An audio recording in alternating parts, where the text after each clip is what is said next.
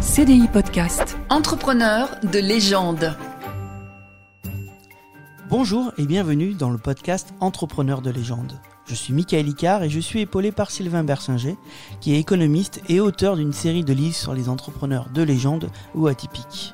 Bonjour Sylvain. Bonjour Michael. Bah merci d'être encore avec moi pour ce deuxième épisode. Merci à toi pour ton invitation. Je crois qu'on est prêt, on peut y aller. CDI Podcast. Entrepreneur de légende. Alors le portrait d'aujourd'hui va nous permettre de parler d'un secteur d'activité dans lequel la France excelle, c'est le luxe. Et si elle brille autant, c'est évidemment grâce aux entrepreneurs qui ont réussi à créer des empires à partir de leur savoir-faire ou leur sens des affaires. Un des noms indissociables de ce luxe à la française, c'est évidemment Louis Vuitton. L'histoire de Louis Vuitton est celle d'une success story d'un jeune homme audacieux et passionné, et elle commence, Sylvain, dans le Jura. Oui, en effet, euh, Louis Vuitton est né en 1821 à Anché, donc un petit village du Jura. Donc son père est meunier, donc euh, il moue du grain, comme son nom l'indique, et très important aussi, il scie des planches, puisque le grain c'est une activité saisonnière, il n'y a pas toujours du blé à moudre. Et donc, vu qu'on est dans le Jura où il y a beaucoup de forêts, eh bien, quand il n'y a pas de grain, le, moulin est reconverti pour scier des planches. Et c'est très important parce que Louis Vuitton va, devenir, euh, va travailler avec son père et va devenir un, expert du bois, ce qui sera très important quand il va monter à Paris ensuite pour euh, commencer son activité euh, dans la fabrication de bagages et de malles. Donc ce qui est important de, préciser, c'est que Louis Vuitton est analphabète, hein, il ne va pas à l'école, ce qui était en fait assez commun à l'époque, on est au début du 19e siècle, avant que l'école ne devienne obligatoire. Donc il se forme vraiment sur le tas avec son père. Et euh, donc après cette enfance un petit peu euh, où il, apprend le métier un petit peu sur le tas, je dirais, euh, il sent bien que dans le Jura, il n'y a pas énormément d'opportunités. En plus, il, se dispute avec sa belle-mère. Donc son père s'est remarié suite au décès de, sa mère. Et donc du coup, il décide de, quitter la maison familiale à 14 ans. Il décide de partir à Paris, comme tu l'as dit. Mais au 19e siècle, bah, c'est pas simple de partir à Paris. Oui, bien sûr. Aujourd'hui, on prend le TGV, en 3 heures, on traverse la France. Euh, lui, il va mettre 2 ans. Hein, pour, euh, deux ans, c'est fou pour aller du Jura à Paris. Donc euh, à l'époque, il n'y a pas de train qui relie euh, Angers à, Paris, et donc il y a des diligences, mais de toute façon, euh, Louis Vuitton, il, a, il, a, 14 ans, il est assez pauvre, il n'a il a pas, il a pas d'argent, donc il aurait de toute façon pas les moyens de se payer un cheval ou une place dans une diligence, et donc il y va à pied. À pied. Et, vu qu'il faut qu'il mange et qu'il se loge au cours de son voyage, et ben en fait il s'arrête de, de, place en place, il travaille, il fait ce qu'on dirait aujourd'hui des petits boulots. Euh, il, loue sa force de travail au fil de son voyage, il, gagne un petit pécule, il marche un peu plus loin, et ainsi de suite, et ainsi de suite. C'est quasiment un parcours initiatique qu'il fait euh, pour rejoindre Paris. Oui, on peut voir ça comme ça. Donc c'est quelqu'un qui avait jamais voyagé. À l'époque, on, ne voyageait pas, à part les gens très riches. Et donc, euh, il, part à Paris un peu sur un coup de tête. Il sait pas vraiment ce qu'il va y faire. Il a une, vague connaissance de famille sur place, mais il n'a pas de métier précis en tête. Il se dit juste qu'il y aura plus d'opportunités à Paris. Et donc pendant, pendant deux ans aussi, il, euh, travaille beaucoup, hein, on l'a dit, euh, de, place en place. Donc il, améliore ses capacités professionnelles et manuelles. Et, il met deux ans, euh, c'est incroyable aujourd'hui, pour arriver à Paris. Il arrive donc en 1837 à Paris et il se fait embaucher grâce à ses connaissances, notamment en menuiserie.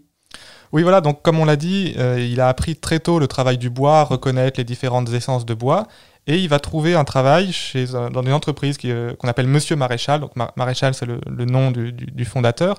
Et donc Monsieur Maréchal est un coffretier, laïetier, emballeur. Donc une profession euh, qui a aujourd'hui disparu. Donc coffretier, on comprend assez, c'est le fabricant de coffres. Oui. Euh, alors moi je connaissais pas avant de ah, travailler sur le béton, voilà. Donc c'est le fabricant de lait. Euh, les laits, c'était des sortes de petits coffres en fait à l'époque.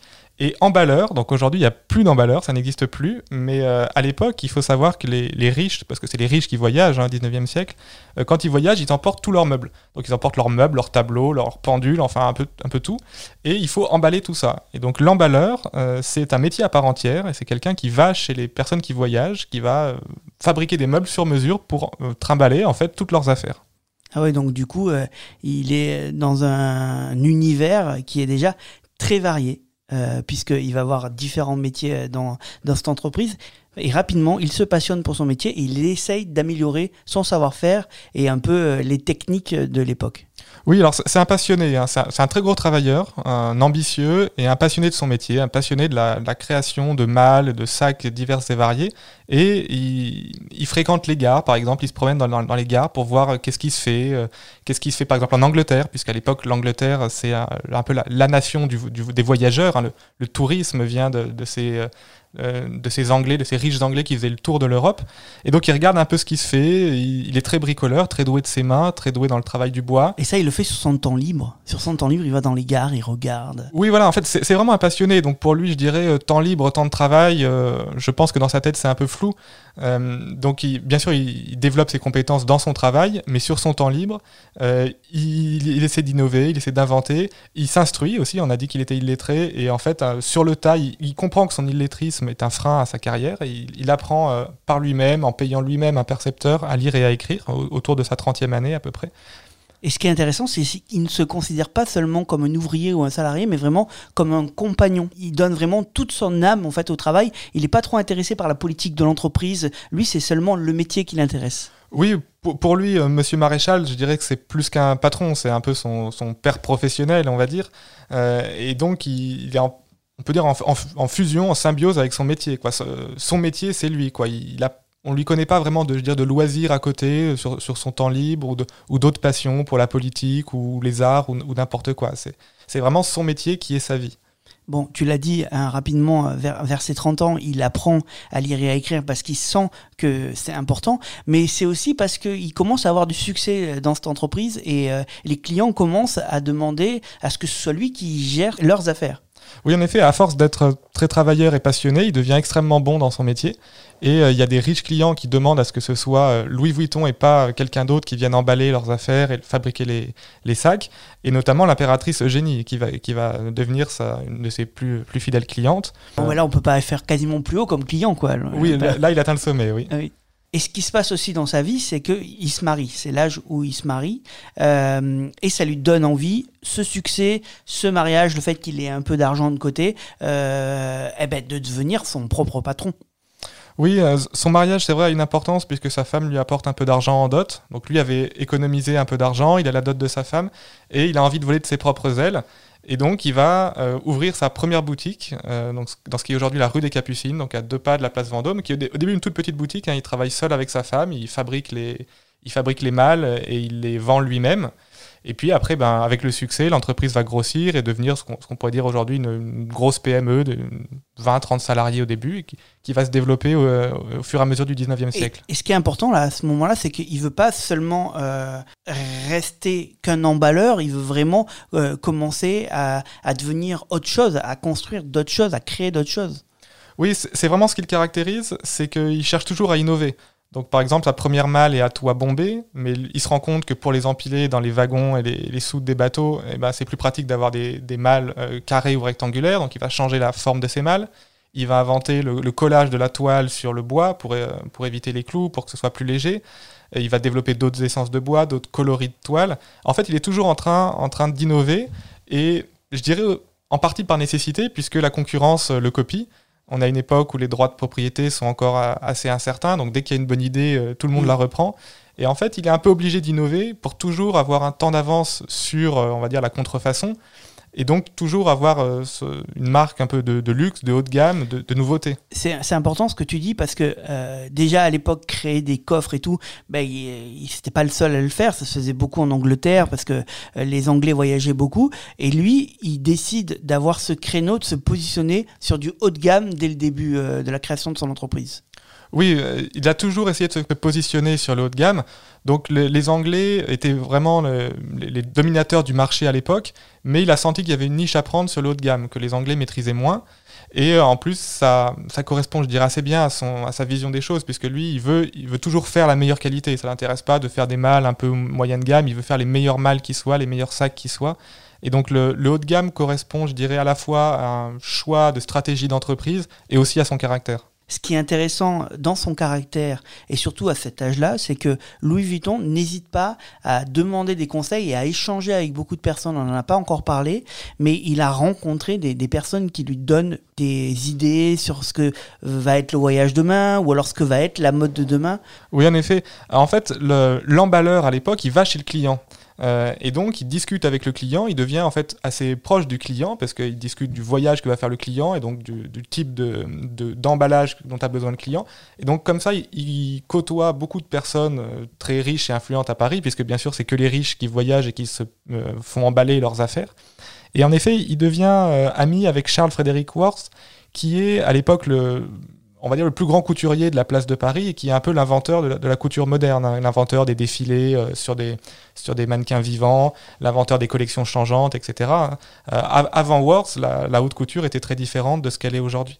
Et donc, avec toutes ces fréquentations, il a un peu une, idée de ce qu'est la mode, de ce que va être le goût des clients. Et c'est très important pour lui de, fréquenter, on va dire, des, cercles un peu privilégiés, où, il peut un peu flairer l'air du temps et la direction du marché toutes ces discussions, tous ces, euh, échanges, ces, ces tentatives d'innovation fait que l'entreprise, petit à petit, elle euh, grandit et elle a désormais une vingtaine de salariés. Oui, alors elle, va grandir assez vite, donc il commence tout seul avec sa femme, euh, il embauche plusieurs, plusieurs ouvriers et vendeurs, après il construit une première usine à Agnières, parce que son, magasin et sa boutique et son atelier de la rue Scribe ne suffisent plus. Donc Agnières qui, deviendra euh, pendant, des décennies un peu le, centre de la fabrication euh, de, Louis Vuitton. Et euh, très important, il est toujours en train d'innover. Et ça, c'est vraiment la marque de fabrique, je dirais, de Louis Vuitton, d'innover dans le haut de gamme.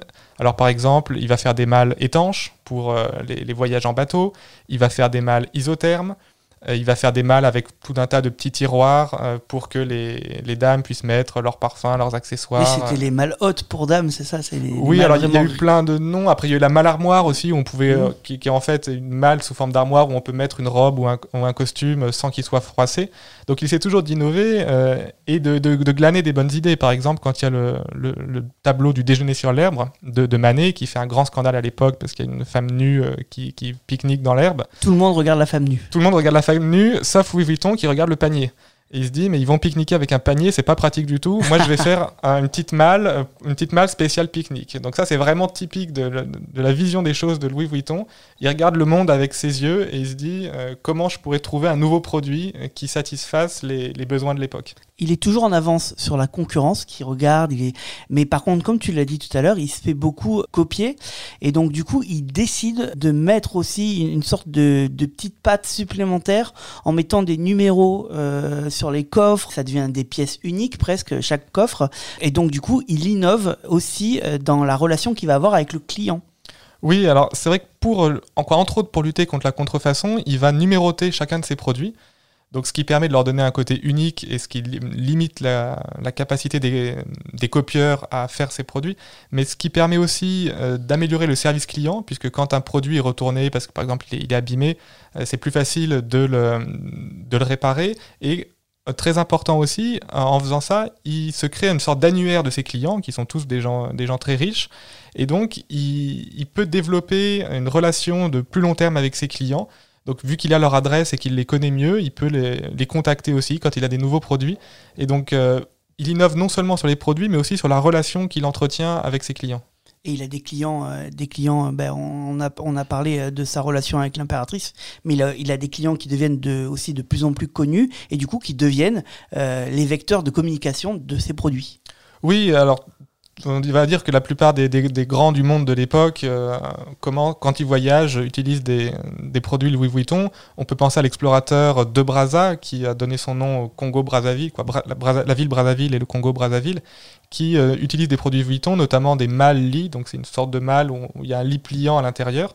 Et donc ça, c'est vrai que ça, ça fait une énorme publicité pour Louis Vuitton.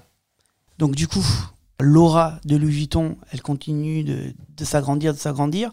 Et euh, en 1867, il se voit attribuer à l'exposition universelle une médaille de bronze pour la qualité et la fonctionnalité de ses produits. Ça, c'est une reconnaissance.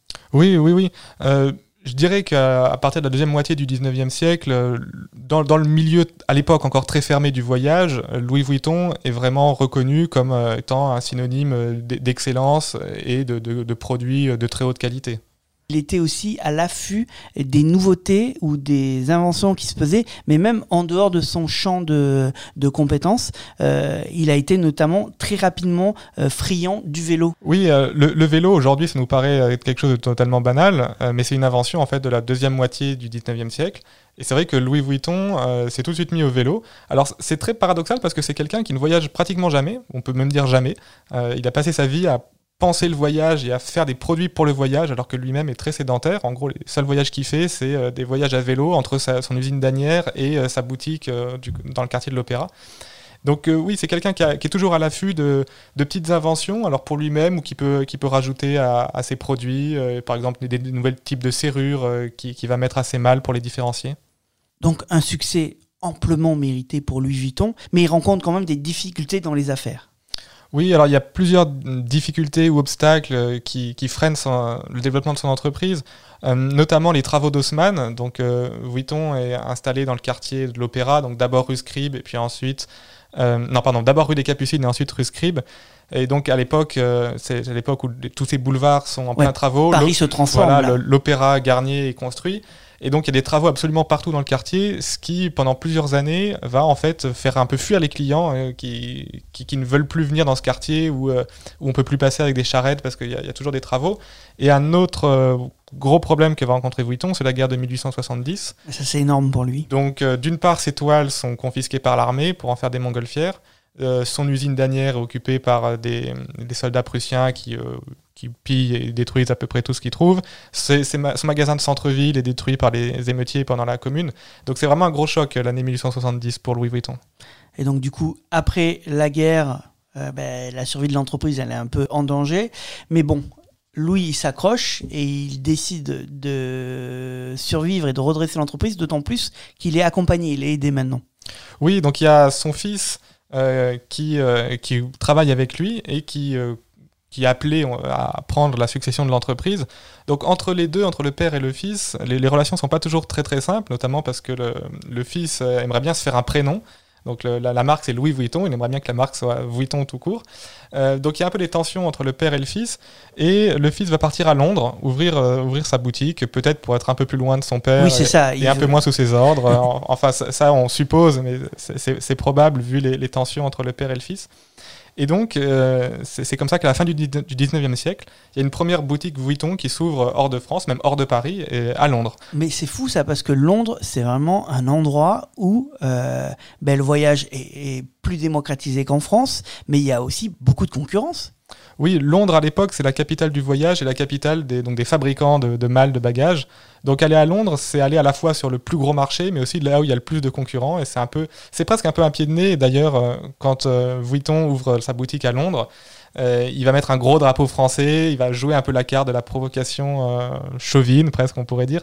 Euh, mais ça va pas très bien marcher. hein. Pendant des années, la, la boutique londonienne sera déficitaire. Ça va pas aider le fils à se faire un prénom là. Non, ça aide pas le fils et le, le père est obligé de financer les, les pertes de la boutique londonienne, ce qui, ne, ce qui on va dire, n'aide pas les relations entre le père et le fils. Donc on l'a dit, la relation entre le, le père et le fils, elle est quand même assez compliquée, même si le fils est à ses côtés hein, pour l'aider euh, notamment dans la lutte contre la contrefaçon et tout.